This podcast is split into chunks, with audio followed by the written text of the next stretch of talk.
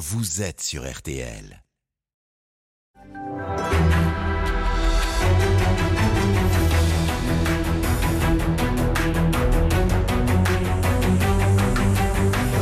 Le grand jury RTL Le Figaro LCI.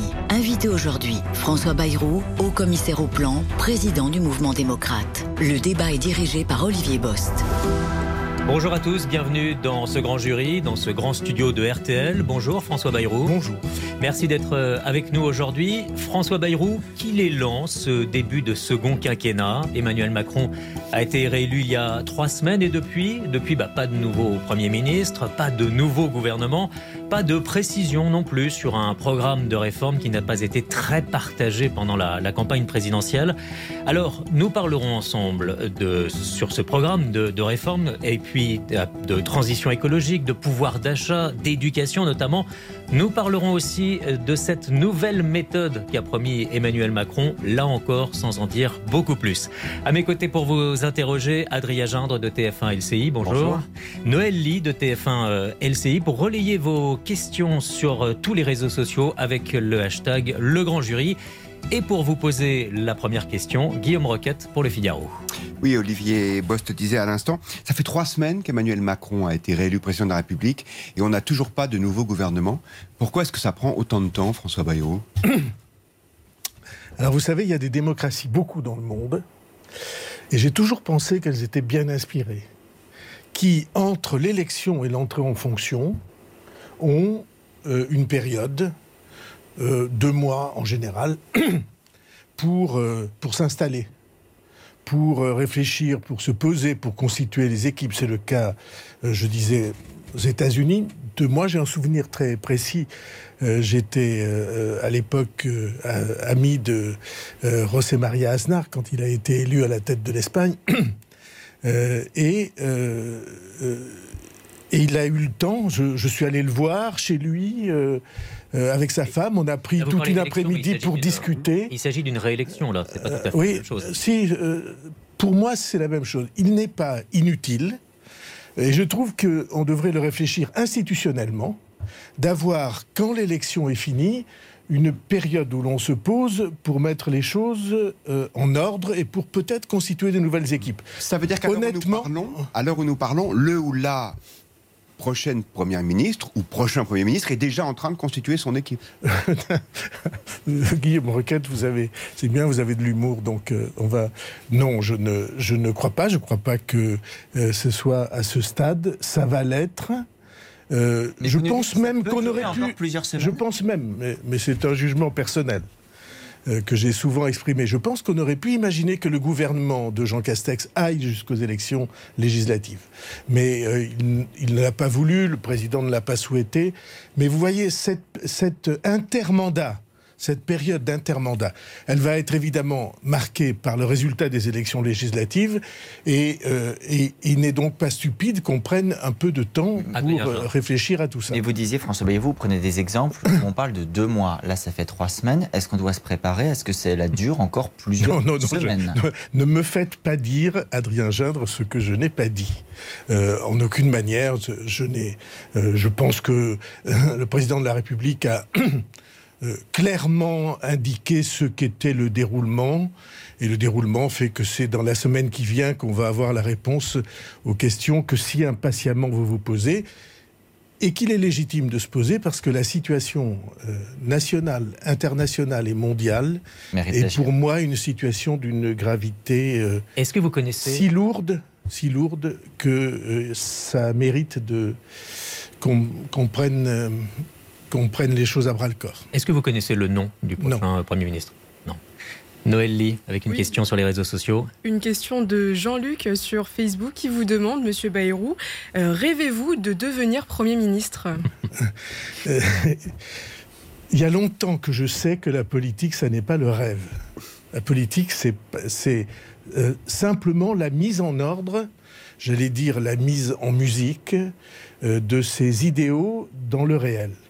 Et donc, euh, c'est une fonction très éminente dans la République. J'ai j'ai autrefois essayé de conquérir la fonction supérieure, et je l'ai fait avec beaucoup de bonheur. Et bon. Vous avez été candidat à la présidence de la République oui, plusieurs fois. Et même trois fois. Et donc, et c'était une très grande et très belle aventure dont beaucoup de nos compatriotes se souviennent chaleureusement, et moi aussi. Euh, donc, euh, euh, on a le devoir d'occuper les postes de responsabilité quand on croit à quelque chose. Et je ne me suis jamais écarté de ce devoir-là. Simplement, vous voyez bien que le portrait robot aujourd'hui ne correspond pas exactement, en tout cas du point de vue génétique, à ce que est, qu est, est annoncé. Est-ce qu'il est important pour vous justement que ça soit une femme, Premier ministre? C'est moins important que, que, les autres caractéristiques de ah. cette fonction aujourd'hui éminente dans une situation si lourde qu'on ne peut pas s'en abstraire, mais c'est évidemment significatif par rapport à l'attente de la société au temps que nous vivons. Euh, je vous rappelle qu'il n'y a eu qu'une femme, Edith Cresson, qui a été nommée Premier ministre par François Mitterrand. Euh, et, euh, et, ce matin, justement, elle dénonce encore dans le journal du dimanche où elle s'exprime une classe politique qui reste à ses yeux encore aujourd'hui machiste. Est-ce que c'est une analyse que vous partagez? Est-ce qu'aujourd'hui... Plus que les Français euh, j'ai beaucoup de mal à juger les gens à partir de leur genre. Euh, je le dis d'autant plus que, comme tout le monde le sait ici, j'ai travaillé toute ma vie avec des femmes. Euh, en leur faisant une confiance euh, très fondée. mais pour moi, ça n'était pas d'abord des femmes, ou c'était des femmes et des partenaires de confiance absolue euh, des bras droits, euh, je pense à Marielle de Sarnez évidemment, des bras droits, des, des, des personnalités. Mais est-ce que vous êtes représentatif des personnalités. de la classe politique Alors, est-ce que je suis représentatif dans vous savez, il y a, y a, beaucoup d'hommes misogynes. Il se trouve que je suis un homme philogyne. Mais je ne, euh, ça veut dire beaucoup de gens qui, beaucoup d'hommes qui détestent la féminité. Et moi, euh, j'aime la Pour féminité. poser la question autrement, est-ce que ça veut dire qu'Emmanuel Macron est trop exclusivement, encore aujourd'hui, entouré d'hommes et exclusivement d'hommes? Écoutez, vous êtes en train de, euh, de me dire qu'il va nommer une femme Premier ministre. et vous, faites, doit le faire, et vous faites le procès du fait qu'il est entouré d'hommes oui, euh, je ne suis pas pour les univers euh, unigenrés. Hein, euh, unisexes. Je suis pour les univers mixtes et je trouve que c'est dans la mixité, c'est dans le regard que les uns portent sur les autres que se trouve la richesse de l'humanité.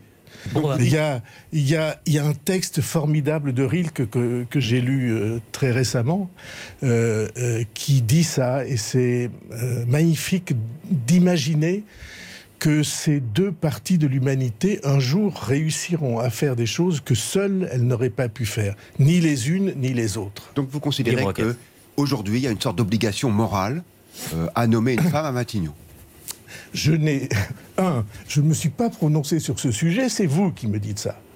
C'est les journaux qui disent tous. Et puis c'est probablement auprès du président de la République que cette... Euh, On n'a sans doute pas trouvé ça euh, Voilà, probablement. Donc je, je considère qu'en effet, ça a une signification euh, pour la société française. Et puis pour le monde politique, dont la nature, le, le caractère euh, souvent violent, souvent excessif, souvent sans nuance, euh, est pour ma part, pour, est à mes yeux, pardon, une faiblesse. Hmm. Alors, est-ce que ça veut dire que toutes les femmes sont non excessives, non violentes Je ne le dirais pas non plus.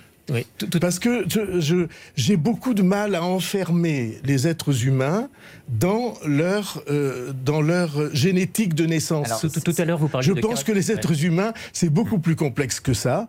Les êtres humains, c'est 100% leur génétique, 100% inné, et 100% leur vie, et peut-être 100% quelque chose d'autre. Tout à l'heure. Et donc, euh, de, cette, euh, ce, ce, mélange absolument subtil qui fait que euh, nous sommes des êtres différents, avec des qualités différentes, des aspirations différentes, et j'espère un potentiel différent.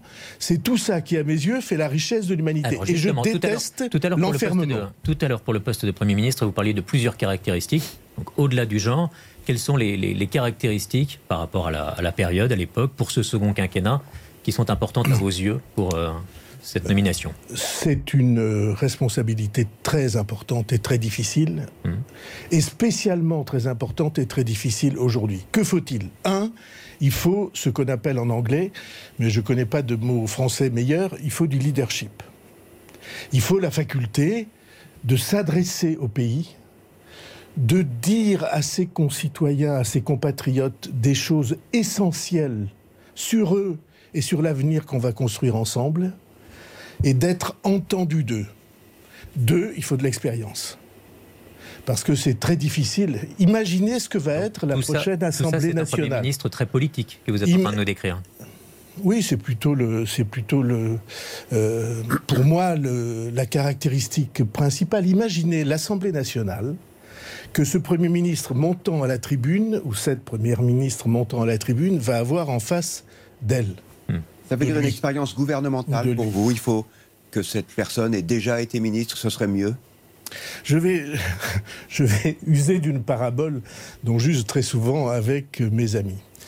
Euh, si vous avez besoin de traverser l'Atlantique, et s'il y a du mauvais temps, et si euh, le bateau n'est euh, pas très assuré, est-ce que vous préférez choisir comme capitaine quelqu'un qui a déjà traversé mille fois l'Atlantique ou quelqu'un qui n'a jamais mis les pieds sur un bateau bah, Édouard Philippe et Jean Castex n'avaient pas beaucoup d'expérience gouvernementale. Ah, euh, gouvernementale, non, mais ils avaient l'un et l'autre une expérience de l'État.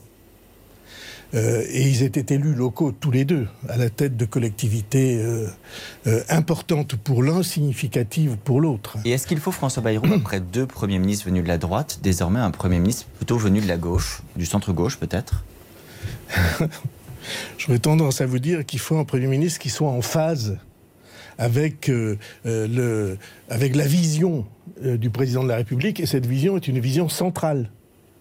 Euh, qui aspire à dépasser la droite et la gauche. Et c'est pas moi qui ai plaidé pendant 20 années pour que la société française accepte de rompre avec cette logique stupide qui consistait à enfermer les gens dans une guerre de clans et de camps euh, d'un côté et de l'autre. Différent, vous dites, euh, en termes de signal. Parce que par exemple, il y a des noms dans les noms qui circulent, ceux d'Elisabeth Borne ou de Marisol Touraine sont tout à fait dans cet espace central, mais viennent historiquement plutôt du centre-gauche quand Catherine Vautrin, dont le nom circule également, vient plutôt de la droite. Oui, je, je, ne, je ne, juge pas comme ça. Je, euh, la troisième caractéristique que vous indiquiez, Olivier, que vous demandiez, Olivier Bost, j'ai dit, euh, euh, il faut du leadership, il faut de l'expérience, mmh. et il faut une empathie assez grande avec le président de la République. Il faut pas. J'ai connu. J'ai connu. Je, je, vais vous dire des mmh. choses très très simples. Euh, j'ai connu euh, un des gouvernements probablement les plus brillants sur le papier. Euh, c'était Mitterrand, président de la République, Michel Rocard, Premier ministre. On ne peut pas dire que c'était des, indifférents, qui n'avaient pas ni leadership ni expérience. Mais ils se détestaient. Et quand le président de la République déteste le Premier ministre, les choses ne peuvent que tourner mal. Et en tout cas, l'ambiance au sommet de l'État ne doit pas être celle-là. Donc il faut cette empathie. Alors je fais un portrait robot. Je ne sais pas si cette femme... Ça existe, toutes ces Je ne sais pas si cette femme euh, euh, existe, donc il faut... Hmm. Mais pour moi, ce sont les, les éléments nécessaires euh, ou qui devraient être nécessaires pour cette fonction. Vous avez soufflé des noms au président de la République? Non. Encore une question des réseaux sociaux, Noël Lee. Oui, une question qui vient de Facebook. Alors aujourd'hui, si on vous proposait un poste au gouvernement, est-ce que vous le prendriez? Et si c'était possible, lequel est-ce que vous choisiriez? A priori, non. A priori. Pour quelle raison? Euh, Parce que euh, on, ne revient pas facilement sur ses pas. J'ai été euh, ministre de l'Éducation nationale. très heureux ministre de l'Éducation nationale, alors que j'étais très jeune, euh, il y a presque 30 ans. J'y suis resté longtemps, j'ai aimé cette fonction, j'ai été épisodiquement euh, ministre de la Justice au début de ce quinquennat, euh, empêché pour des raisons complètement euh, choquantes, mais enfin c'est comme ça. et je ne vis jamais de regrets et de remords. Et non, a priori, non, je ne, je ne, je n'accepterai pas une fonction ministérielle. Et, et, justement, revenons à ce point. Vous étiez garde des Sceaux, vous avez démissionné après une mise en examen pour des emplois présumés fictifs au Parlement européen pour votre groupe. L'information judiciaire, pardon, est ouverte depuis 2017. Et ça, en est où? Pourquoi ça, pourquoi ça dure si longtemps? Ça fait cinq ans parce que on n'a rien trouvé et rien pu trouver. Alors probablement ça se clôturera, mmh.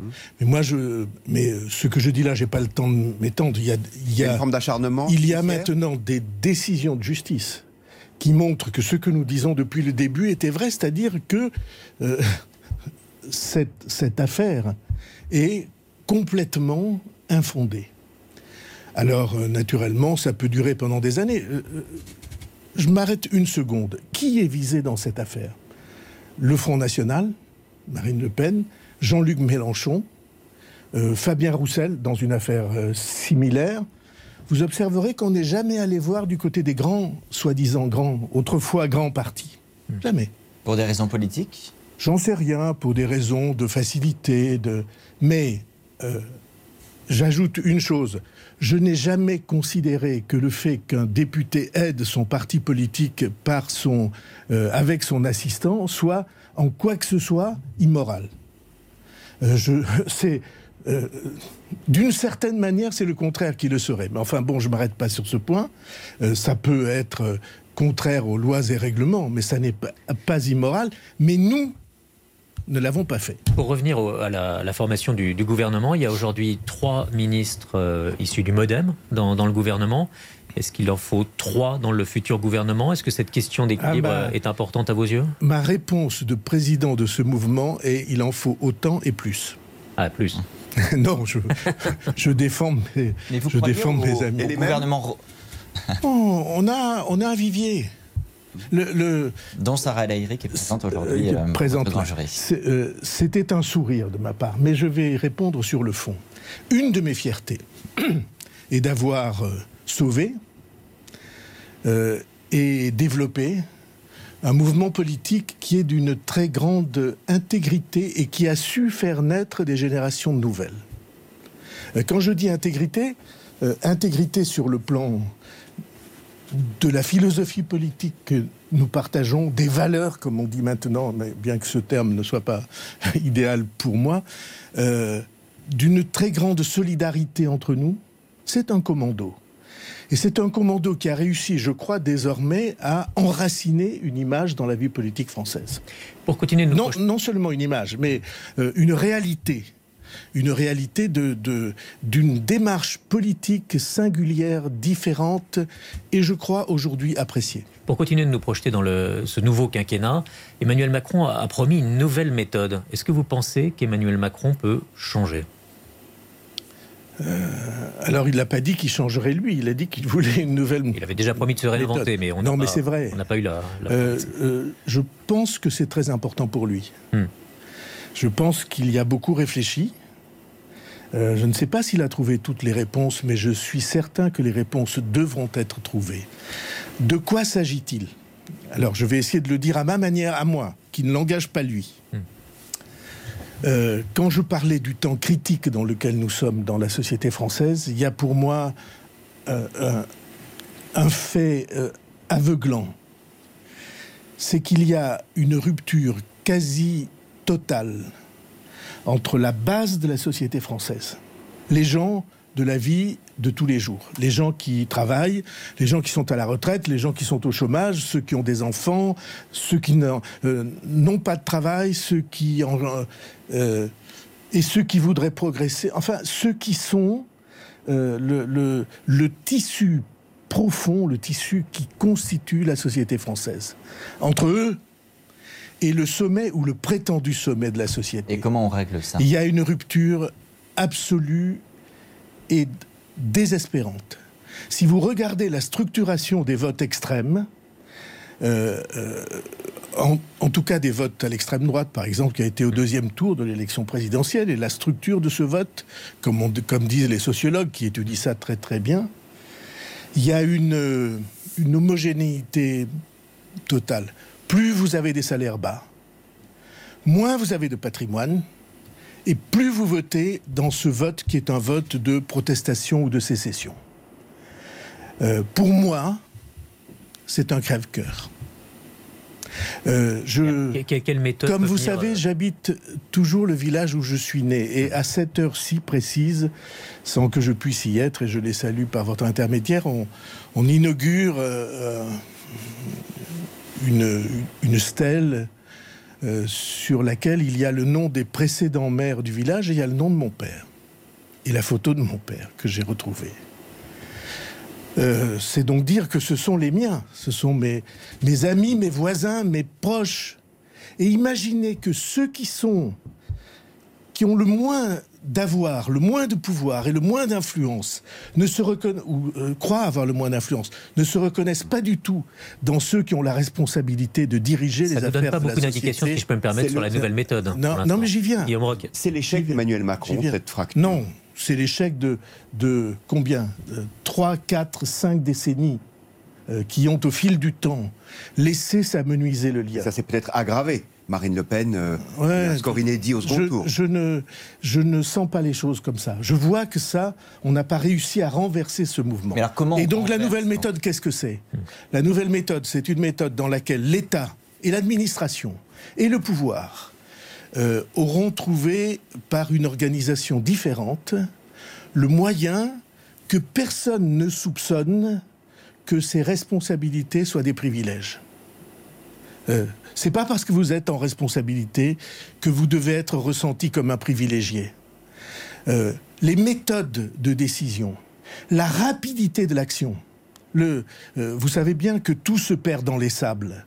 On annonce quelque chose à la télé et puis vous revenez six mois après, rien n'a changé parce que c'est en cours, Monsieur le Ministre. Mais est-ce que par exemple, je, je, raconte de, euh, tous ceux qui travaillent avec moi savent que je passe mon temps à dire oui, je vous ai compris, c'est en cours. Euh, rien, ne, rien ne bouge aussi vite que ça devrait, notamment parce que vous, les réseaux d'information, avez désormais euh, euh, engagé un rythme mmh. qui devrait être le rythme de l'action perceptible par les citoyens. Donc, un, la simplicité des échanges, la simplicité des réseaux de commandement, la rapidité de l'action et la personnalisation des choix. Parce que on vit dans un univers politique dans lequel tous les choix qui sont faits sont faits par des gens, pour l'essentiel, anonymes. Euh, or, on doit mettre de la personnalisation. Et, et davantage, euh, associer les citoyens. Par exemple, pendant ce quinquennat, il y a eu la Convention citoyenne sur le climat, avec des résultats euh, controversés. Est-ce que c'est un instrument qui, de votre point de vue, est intéressant ou est-ce qu'au contraire, il participe, comme vous venez de le dire, du ralentissement du processus de décision parce qu'il faut concerter pendant des mois, associer non, je pense que ça dépend des questions. Euh, je pense que, que ces conventions peuvent être utiles sur des sujets très complexes. Par exemple, sur la fin de vie J'ai été très frappé par l'Irlande. Euh, vous avez vu que l'Irlande, dont vous savez que la tradition catholique du pays, euh, avait traité sans drame sans affrontement violent, euh, la question si délicate de l'IVG. Et ils l'ont fait par des processus qui sont des processus d'élaboration et de respect des différentes euh, sensibilités. Est-ce que vous souhaitez la même chose sur la fin de vie On peut tout à fait envisager ça. Mais le, pour moi, euh, tout ne peut pas se résoudre. Nous avons un Parlement qu'il fasse son travail, qu'il assume ses responsabilités. Il y a des députés, il y a des sénateurs euh, euh, qu'ils fassent ce qu'il euh, faut, qu'on les aide à faire ce qu'il faut. Pour moi, le bon équilibre des institutions, c'est un président fort, un gouvernement fort, un parlement fort. Et pour l'instant, on n'est pas encore à cet équilibre. À la proportionnelle, parce qu'on n'y est pas non plus. Ça fait des années que vous le. Ben, vous voyez bien, vous voyez bien les choses. Que s'il y a ce, s'il y a ce sentiment de rupture et de dépossession, c'est parce que personne n'a la certitude que sa voix soit utile. Si vous êtes dans la majorité, vous gagnez tout le pouvoir. Si vous êtes dans l'opposition principale, vous, en avez, vous avez un peu le voix au chapitre. Et si vous êtes dans ces mouvements-là, qui sont des mouvements minoritaires, alors vous êtes totalement écarté. Et ceci est non seulement injuste, mais absurde absurde. Il n'y a aucune raison. Euh, regardez le, les mouvements. J'en ai été pendant longtemps, donc je sais exactement ce qui se passe. Des mouvements euh, substantiels dans la société française qui portent et disent quelque chose. Et ils n'ont même pas le droit de monter à la tribune parce qu'ils n'ont pas de députés. Mais euh, on, en a 577 députés. Vous ne trouvez pas qu'un courant qui représente quelques millions d'électeurs devrait avoir sa part normale et légitime? Et c'est pourquoi, oui, je défends la proportionnelle, qui entraînera un mode de gouvernement complètement différent. Surtout si on arrive à faire que le Parlement ne soit pas perpétuellement bloqué, obstrué, euh, euh, dévié de sa responsabilité, comme il l'est trop souvent. Monsieur Bayrou, justement, une question euh, de nos internautes. Est-ce que le rôle d'un président de la République, c'est de gérer euh, les investitures des candidats aux élections législatives? Euh, tous l'ont fait, tous l'ont fait à la suite les uns des autres. de Gaulle vérifiait nom par nom, et j'ai connu quelques autres présidents de la République que le sujet ne laissait pas indifférent. Tous considèrent que quand on doit constituer une armée pour porter euh, les sujets, euh, ben c'est normal de s'y intéresser. Donc quand Patrick Caner dit que c'est honteux, le président du groupe PS au Sénat, par exemple, d'avoir vu Emmanuel Macron cette semaine, y compris s'exprimer devant les candidats au Parce que Mitterrand, lui, ne sait, François Mitterrand ou François Hollande, par exemple, euh, je pourrais dire que j'en sais quelque chose, se sont, ne, se, ne, se, sont jamais intéressés à ce sujet. Non, c'est, ils s'y intéressent tous. À présent, moi, je crois que c'est la responsabilité principale des mouvements politique. C'est à ça qu'ils servent. C'est leur rôle dans la Constitution. Ils sont définis comme ça dans la Constitution. Ils concourent à l'expression du suffrage. Mais euh, je puis aussi assurer que ce n'est pas parce que euh, euh, le président de la République s'est intéressé au sujet que les mouvements politiques ont, ont, renoncé à cette responsabilité. Justement, vous avez une nouvelle organisation pour la majorité qui s'appelle Ensemble et qui regroupe donc votre parti, celui d'Horizon et celui d'Emmanuel Macron. Comment euh, doit fonctionner euh, ensemble? Est-ce qu'il faut un chef ou est-ce que c'est naturellement le président de la République? Ah non, c'est pas le président de la République. Le, président de la République a de l'influence, mais c'est pas un chef de parti, le président de la hmm. République. Le président de la République, il a naturellement des soutiens. Ça s'est fait euh, dans toutes les majorités au travers du temps, mais il est, mais qui est le chef avant tout, hmm. mais il est avant tout au-dessus des partis. Il a avant tout une fonction de défense des institutions de leur équité. Euh, il a avant tout une fonction de garantie aux yeux des citoyens que tout ça va marcher de manière juste. D'accord, et alors qui est le chef d'ensemble? Ben, C'est Richard Ferrand qui, pour l'instant, qui a été désigné euh, pour occuper cette responsabilité avec Édouard Philippe et moi comme vice-président. Mais qu'est-ce qui vous différencie euh, Qu'est-ce qui vous différencie encore aujourd'hui? Quelle est la nécessité de garder trois partis sous une bannière commune? Pourquoi ne pas faire une seule euh, confédération ou un seul, euh, un seul parti. Est-ce que sur le fond, vous proposez des options différentes? Euh, Non, nous avons une histoire différente et nous avons des organisations différentes. Et peut-être, pour le nôtre en tout cas, une philosophie plus caractérisée. la République en marche ou Renaissance, c'est pas très bien le, c'est pas encore le nom que, vont adopter. Non plus. Euh, la République en marche, euh, ça n'est pas une sensibilité, c'est un rassemblement de sensibilités. On va continuer de parler différentes, de d'histoires différentes, dans, quelques d'organisations différentes. prochaines nous, nous élections, sommes les élections législatives. Nous sommes plus, tout de suite pour euh, la suite du grand jury. Merci François Bayrou. Constitués.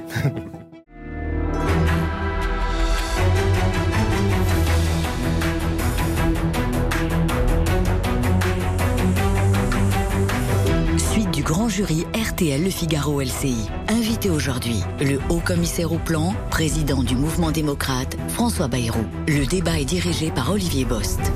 François Bayrou, avant de parler des retraites, de pouvoir d'achat, d'écologie euh, également, une question d'Adrien Gindre de TF1 LCI sur les élections législatives. Oui, vous rappeliez il y a quelques instants que ce sont bien les partis politiques qui se sont occupés des investitures. Vous y avez vous-même participé. Alors peut-être allez-vous pouvoir nous éclairer sur un point. On sait que c'est très disputé, les candidatures, y compris euh, entre partis. On a observé qu'il n'y avait pas de candidat de la majorité présidentielle face à Damien Abad, le président sortant du groupe Les Républicains à l'Assemblée. Pourquoi donc Pourquoi ne pas mettre l'opposant euh, de la majorité face à lui? Euh, Parce qu'il y a quelques personnalités dont nous avons eu, en tant que responsables de ce, courant de la majorité, euh, l'impression qu'ils avaient, par leur indépendance d'esprit, par la manière dont ils exerçaient leur mandat ou dont ils s'exprimaient, en étant peut-être moins virulents dans les affrontements systématiques, on a eu l'impression que c'était bien de faire un signe. Alors même qu'il était le président du principal groupe d'opposition à l'Assemblée. Il vous a peut-être pas échappé que parmi les élus qui étaient dans le groupe d'opposition, dans ces groupes d'opposition à l'Assemblée, un certain nombre, d'un bord et de l'autre, euh, se sont désolidarisés des attitudes agressives ou des accords euh, désespérants. Euh, dans les Pyrénées-Atlantiques, David Habib, qui était vice-président de l'Assemblée socialiste dans mon propre département, euh, n'aura pas de candidat de la majorité en face de lui. Par leur attitude, ils euh, cochent les cases, si je peux m'exprimer ainsi, pour rejoindre cette majorité à vos yeux C'est à eux de le dire. Peut-être vous aurez observé quelque chose. Dans toute ma vie, il y a une attitude que j'ai détestée, c'est la soumission. D'un bout à l'autre. Alors un psychanalyste trouverait peut-être des choses à dire s'il faisait s'il essayait d'approfondir ça. Je déteste la soumission. Je trouve que l'engagement politique, euh, c'est un engagement où on doit jamais aliéner sa liberté. Euh, et c'est d'ailleurs la Constitution. Et donc que ces élus-là, avec des sensibilités différentes, et puis s'étant peut-être trompés au fil du temps sur des sujets, disent euh, euh, oui, nous regardons ce que le président et la majorité font, au moins avec considération, avec C'est pas seulement pour sauver leur poste. Bon, euh, il peut arriver que ça soit ça. J'ai perdu euh, un jour mon poste de député pour des raisons d'engagement différentes de celles de mes amis. Bon, c'est pas le drame absolu de perdre un poste de député. On peut se construire et se reconstruire. Mais en effet, euh, peut-être un certain nombre d'entre eux ont-ils été sensibles euh, à, ce, à ce risque et ont-ils voulu le conjurer? C'est possible aussi. Noël Lee, avec une question sur les réseaux sociaux. Une question de nos internautes. Est-ce que maintenant vous vous entendez mieux avec Édouard Philippe? Euh, On s'est jamais mal entendu. On avait des positions différentes. Il y avait des tensions, il y a eu des tensions entre nous en raison de ces positions différentes puis peut-être aussi en raison de notre histoire, puis peut-être aussi en raison du tempérament qui est le nôtre. J'ai un tempérament un tout petit peu bouillant, je le reconnais, je le. Euh, et, lui aussi. C'est le président de la euh, République, par sa volonté de parti unique, qui vous a rapproché? Euh, Non, je, je pense qu'on s'est tous les deux aperçus que l'espèce de lutte fratricide euh, ou en tout cas cousinicide, euh, qu'on essayait de nous imposer, que les médias racontaient à longueur d'articles, et vous-même brillamment, euh, c'était idiot. Qu'on n'était pas du tout voué à ces affrontements dont peut-être un certain nombre de gens pouvaient profiter. Et que c'était plus intéressant dans le moment que nous vivions, d'essayer de voir ce qui pouvait nous rapprocher une dernière question et construire quelque chose ensemble. Une dernière question sur ce sujet. Dans cinq ans, euh, chez Ensemble, la désignation du candidat à l'élection présidentielle, ça fonctionne comment ah, C'est une question qui n'a jamais été traitée. Vraiment? Ah, Vraiment. Ni de près, ni de loin. Alors peut-être si un jour ça devient une structure avec euh, euh, des règles, des, statuts, peut-être peut-être la, euh, et puis je vais vous dire quelque chose. Hmm. L'élection présidentielle, ça n'est pas une élection qui se décide par des structures d'appareil. et quand on essaie, regardez ce qui vient de se passer pour les Républicains, hmm. regardez ce qui vient de se passer pour le PS. Quand on essaie, on se casse la figure à tous les coups. Euh, l'élection présidentielle, elle se constitue autour euh, d'itinéraires et de personnalités qui peu à peu se sédimentent dans l'opinion. Vous savez, comme dans une rivière, euh, il y, a, des sédiments, de, du sable, et puis après ça devient compact, qui fait que une femme ou un homme a un lien avec les Français. Hmm. Et c'est ce lien-là qui fait, qui, fait le, qui fait le choix. C'est ce lien-là qui fait l'investiture. Et tout le reste, euh, en réalité, c'est inventé pour essayer de trouver une solution quand on n'a pas la personne qui a un lien avec les Français. Et on vient de le voir D'ici là, surabondamment. d'ici là, on va évoquer euh, un gros dossier de ce quinquennat, la réforme des retraites avec euh, Guillaume Roquette. Oui, et le report de, de l'âge de la retraite, on le sait, une majorité de Français sont contre. Alors, qu'est-ce que doit faire Emmanuel Macron? Est-ce qu'il doit euh, largement euh, organiser la concertation, comme vous le souhaitiez, semble-t-il, sur d'autres thèmes en première partie de l'émission, ou est-ce qu'il faut qu'il prenne ses responsabilités en disant, de toute façon, je considère que c'est indispensable et donc on y va? Euh, parmi les changements de méthode Hmm. que le président de la République, pendant la campagne, a lui-même abordé, même si ça ne s'est pas vraiment entendu, il y a cette idée que je considère, moi, je m'exprime à titre personnel, je ne suis pas du tout euh, euh, à sa place, et, euh, il y a cette idée que le passage en force ne marche jamais. On croit que ça marche. On croit que parce qu'on l'a écrit dans un programme, Comme avait essayé de le faire Édouard Philippe Ouais, je ne mets pas en cause quelques démarches que ce soit, mais ça c'est fait. On a vu ça mille fois, n'est-ce pas? Surtout avec le 49.3 que nos institutions. Oui, mais euh, je, à titre personnel, m'exprimant pour moi-même et pas pour d'autres, je pense que le passage en force est une mauvaise solution. Euh, Il y a un homme que j'aimais beaucoup euh, et qui était sympathique euh, avec moi, qui s'appelait Václav Havel, qui a été le très grand président euh, de la Tchécoslovaquie d'abord, de la Tchéquie euh, ensuite, un philosophe, un dramaturge, un homme de lettres. Et Václav Havel, euh, parlant de ceux qui veulent passer en force, euh, qu'il appelle les impatients en politique, il disait Ils sont comme ces enfants qui, pour faire pousser les arbres plus vite, leur tirent sur les branches. Et c'est exactement ce que je pense. Je pense que même sur les problèmes les plus difficiles, euh, il faut que l'arbre pousse à partir de son biotope. Donc il n'y a pas urgence à agir de votre Attendez, point de vue. Il ne faut pas se précipiter attendez. pour cette réforme. à partir de sa terre, à partir du sol, à partir du soleil. Ça ne veut pas dire qu'il n'y a pas urgence. On peut en six mois faire euh, mûrir une idée euh, parmi les Français.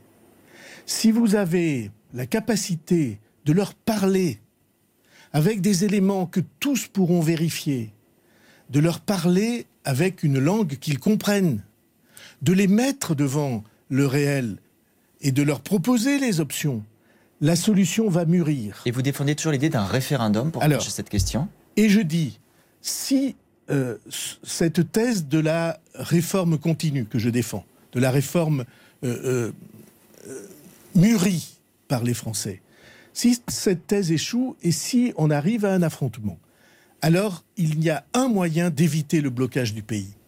Parce que c'est de ça qu'on a souffert. Le blocage du pays par des gens minoritaires ou majoritaires, on n'en sait rien. Il y a un moyen, c'est se tourner vers le peuple en leur disant quelque chose de très simple. Nous avons construit la réforme la plus juste possible à nos yeux. On l'a fait pas pour nous, on l'a fait pas pour le gouvernement, on l'a fait pas par idéologie, on l'a fait pour vous. Mais Pour que les pensions ne s'effondrent pas, vous pour prenez que le les cotisations le n'explosent pas. Et là, cette, euh, et là, on organise un référendum. mais vous prenez le Et la Constitution le prévoit sur ce type de Hmm. sujet. Vous prenez le risque de condamner une réforme. Si c'est non. ne pas y avoir de Eh bien, si c'est non, il y aura euh, euh, le gouvernement devra en tirer les conclusions, et puis il y aura un autre gouvernement. Michel Rocard a dit 100 fois que euh, que c'était une réforme qui userait 10 ou 15 gouvernements. Je suis persuadé qu'on est plus près du but qu'on ne le croit, Sur le fond, vous êtes à condition que il soit, il apparaisse clairement aux yeux de tout le monde que la justice dont je parle. Alors la justice, c'est quoi?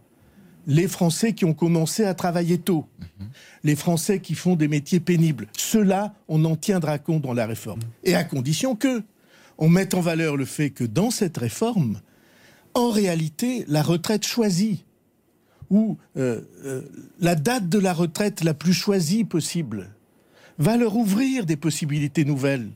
Je connais beaucoup de gens qui aimeraient bien prolonger. Mais c'est possible aujourd'hui. On peut travailler jusqu'à 70 Oui. ans sans aucun problème. Euh, prolonger, et j'ajoute, moi, avec une incitation. On peut tout à fait imaginer que l'organisation euh, de la retraite fasse que si vous décidez de travailler plus longtemps, eh bien, on vous donne euh, c'est déjà quelques avantages. déjà, c'est déjà le cas aujourd'hui. Mais... Non, mais par exemple, Hmm. si on, alors idée personnelle, hein, je ne, je n'engage personne, euh, entendez-moi bien. On pourrait leur verser une partie de leur retraite, un pourcentage de leur retraite, Imaginez qu'on dise, vous continuez à travailler pendant une année ou deux années de plus, on va vous verser 10% de votre retraite. La prime d'activité pour les retraités. Oui, ben, D'accord. mais vous voyez Guillaume, bien. Guillaume Roquette sur, sur la quoi réalisation ce de serait, cette... ouais. euh, Il y a une autre solution. Essayons de pas de pas aller trop vite. Hmm. Voyez bien en quoi cette cette idée que je défends serait euh, une idée puissamment incitatrice. Parce qu'il y a beaucoup de gens, ça, par exemple, très grand nombre de femmes et d'hommes qui se retrouvent avec euh, des enfants euh, pas encore euh, euh, émancipés, euh, alors qu'ils ont, qu'ils, euh, ont l'âge de partir à la Donc, retraite. travaillerait Guy- un peu plus longtemps en échange d'une sorte de- d'avance, entre guillemets, sur la, sur la retraite. Et alors, qu'est-ce que vous pensez C'est ce, de cette que je, c'est ce proposition que je défends. Donc c'est c'est une incitation. Et si on construit comme ça un projet dans lequel les Français vont reconnaître leurs attentes, leurs euh, leurs difficultés, intérêts. leurs intérêts, mais aussi quelque chose qui ressemble à, à l'intérêt général, alors je n'ai pas de doute qu'ils pourront arriver à le soutenir. Parce qu'en travaillant Surtout si on ne laisse pas bloquer le pays. Il y a une autre proposition qui est faite par Laurent Berger, le patron de la CFDT, opposant de longue date au report de l'âge de la retraite, et lui dit mais si on veut trouver de l'argent pour financer les retraites, il n'y a qu'à rétablir l'ISF, en fait, rétablir un, impôt sur le capital sur les, sur les 10% des Français qui ont le plus de patrimoine. Alors, le, le, le yaka, et je le dis avec beaucoup de respect pour Laurent Berger, mais je ne crois pas que ce soit adapté. Parce que l'idée qu'il suffit de créer de nouveaux impôts pour financer euh, le modèle euh, social français est une idée que je trouve euh, mal inspirée. Euh, J'ai pas de doute qu'il y a des sujets, je pense à la dépendance, qui sont des sujets extrêmement lourds. Euh, il y a des sujets qui tiennent euh, aux entreprises, il y a des sujets qui tiennent au Covid. Si chaque fois on décide qu'il n'y a qu'à mettre un nouvel impôt, Une, une comme vous savez, je me, une réforme je- des retraites sans la CFDT, comme vous savez, possible le- le- euh, j'avais proposé une autre démarche pour euh, l'ISF. Mais aujourd'hui, ça prendrait un sens complètement différent. Et je crois que ça ferait apparaître, ça donnerait euh, à des gens, à des investisseurs, le sentiment que la France en revient à sa, à sa tendance. C'est aujourd'hui un des pays, pour ne pas dire le pays, le plus imposé au monde. Et donc, euh, je, je trouve qu'on devrait se, euh, se mettre dans ce cadre-là, qui est, on va résoudre les questions qui se posent sans perpétuellement créer de nouveaux impôts, si on peut. Justement, Bruno Le Maire, le, le ministre de l'économie, a estimé que la, la France se trouvait face à des difficultés économiques considérables et que le plus dur était devant nous. Est-ce que cette situation euh, économique n'a pas été euh, sinon masquée ou en tout cas oubliée dans la campagne présidentielle? Euh, il a complètement raison. Euh, les difficultés que nous allons rencontrer sont, à mon sens, majeures, et c'est pourquoi je parlais au début d'une situation préoccupante, spécialement dans l'état social du pays. Hmm. Parce que vous allez avoir à la fois une France qui est fragilisée par ses fractures, et des vagues, pour ne pas dire des tsunamis, qui arrivent de l'extérieur. J'en cite deux. Un que tout le monde a à l'esprit, c'est la guerre en Ukraine. Si on croit qu'on est au bout des conséquences de la guerre en Ukraine, à mon sens, c'est qu'on n'a pas les yeux ouverts. Conséquences économiques, de l'inflation. Conséquences économiques sur l'énergie, conséquences économiques sur la confiance, conséquences économiques sur la place que l'Ukraine occupe dans le monde agricole euh, et alimentaire euh, euh, mondial, pas seulement français. Mais il y a une deuxième question, il y a une deuxième crise qu'on ne regarde pas, c'est ce qui se passe en Chine. Euh, le, la menace du Covid en Chine a fait que aujourd'hui, dans le port de Shanghai, il y a, certains disent plus d'un millier, d'autres disent en- au moins 500, 300, 500 gigantesques porte-conteneurs qui sont bloqués, qui ne peuvent ni décharger, ni recharger, À cause du confinement. et les usines sont bloquées à cause de la politique qu'on appelle le zéro Covid, ce qui au passage permet de renvoyer les critiques sur la politique qui a été celle de la France et de l'Europe au sens large à leur véritable réalité. donc la, situation, nous, politique, avons, la, situation politique est en train de se, retourner. Euh, Noël Lee. Non, euh, laissez-moi finir la ah. démonstration parce que là, là, ça serait pas juste. Mais j'en ai pour quelques phrases. Brièvement, vraiment. Euh, on va avoir ces deux crises-là. Hmm. ce qui se passe en Chine, c'est l'interruption des circuits d'approvisionnement sur tous les produits et matières premières.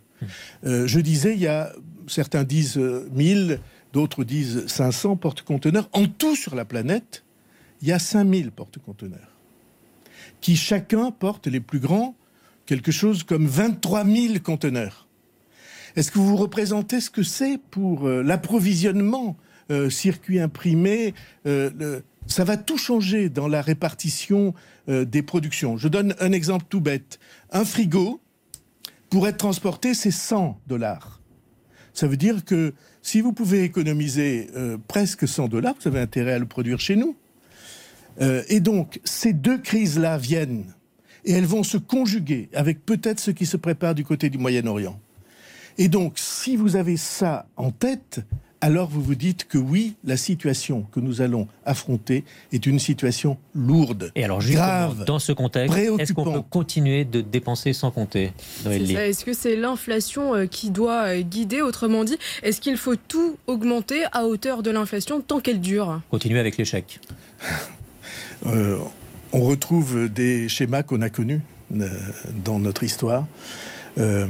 alors, il y a deux questions. Est-ce que l'inflation va durer? Les économistes sont très partagés sur ce sujet.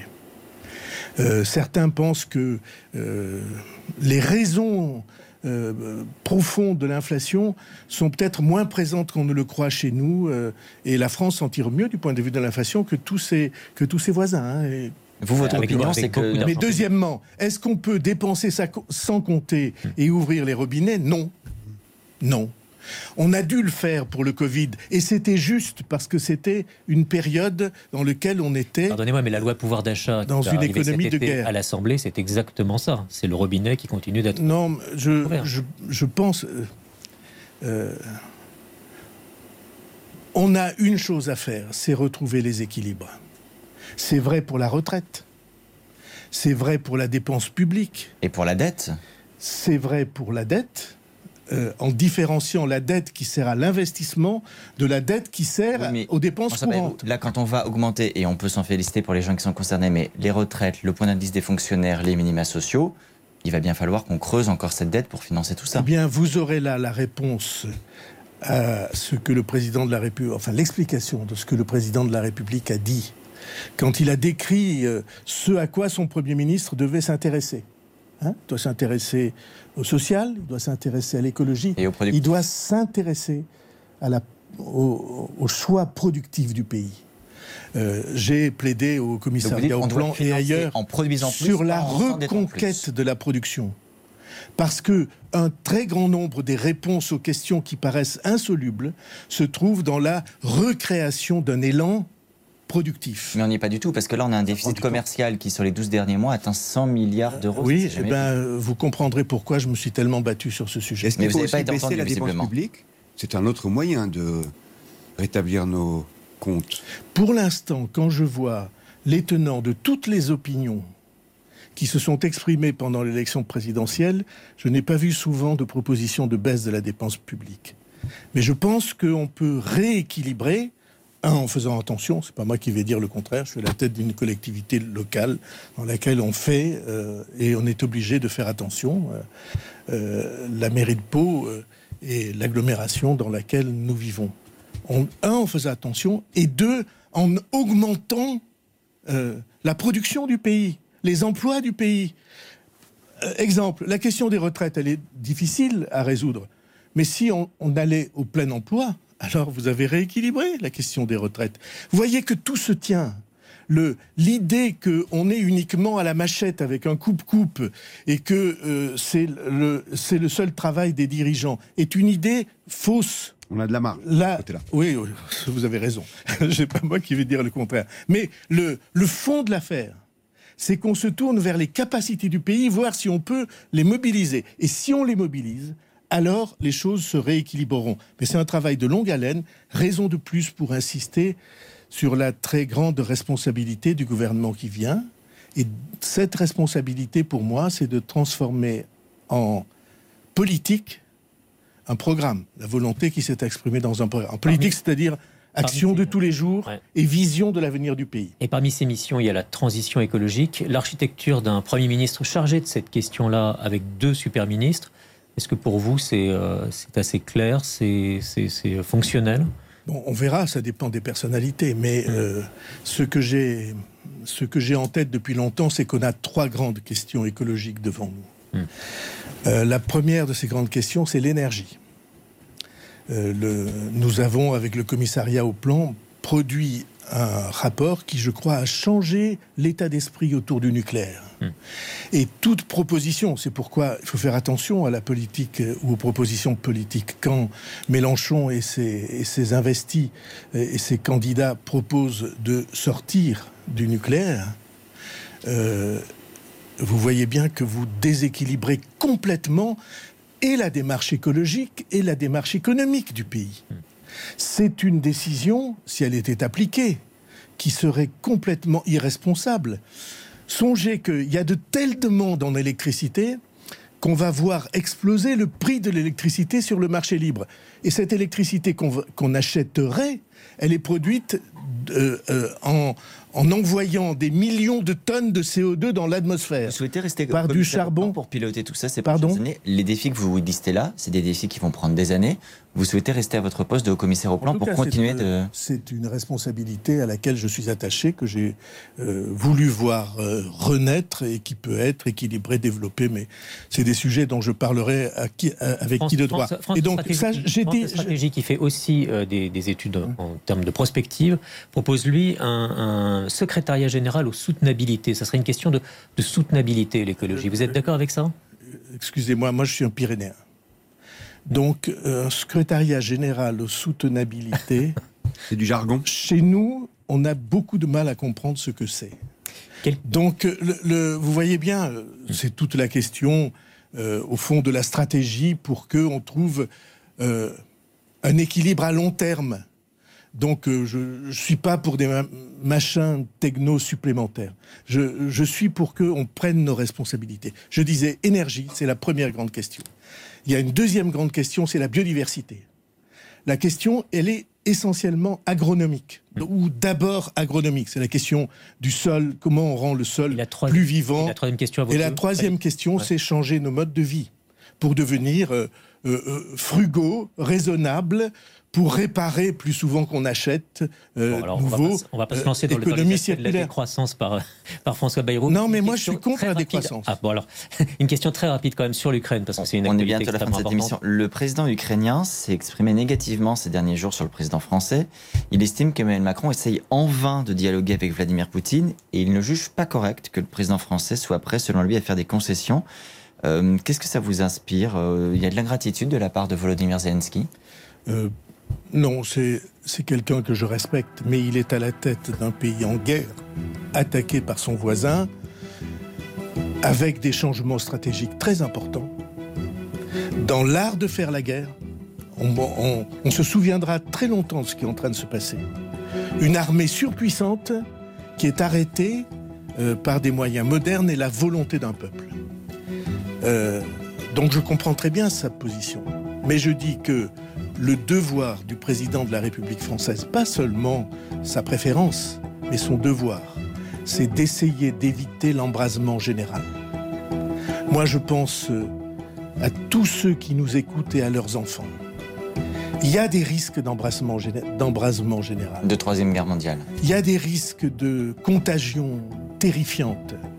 Et donc, euh, celui qui, à la tête de la France et à la tête de l'Europe, essaie de maintenir malgré tout le lien, en dépit de des choix qui sont fous, qui soient insupportables, euh, celui-là euh, remplit son devoir et fait son travail. Merci beaucoup François Bayrou. C'était ce grand jury que vous pouvez retrouver sur euh, rtl.fr et sur nos applications.